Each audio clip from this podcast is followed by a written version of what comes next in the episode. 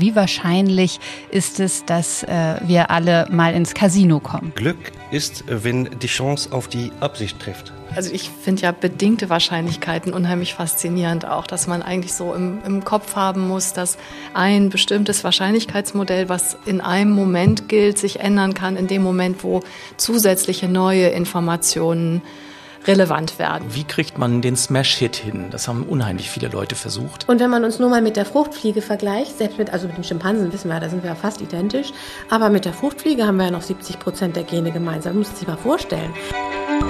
Gedankensprünge. Ganz Ohr für Forschung, Kultur und Gesellschaft.